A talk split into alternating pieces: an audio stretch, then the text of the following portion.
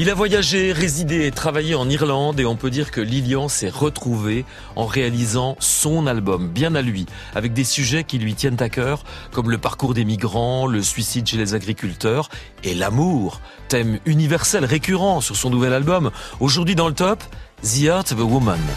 Lilian Renault.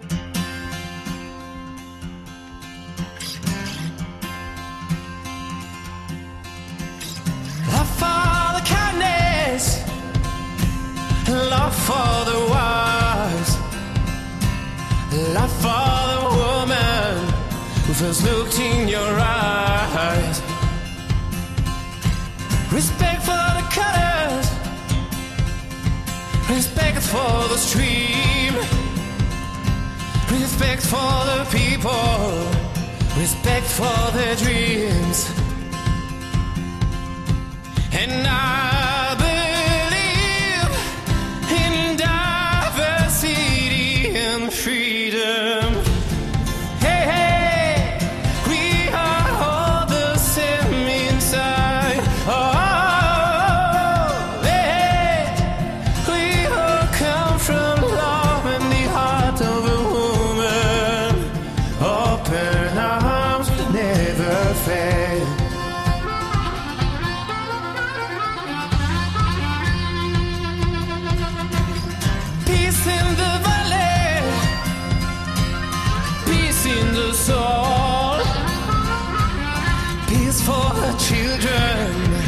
the Congo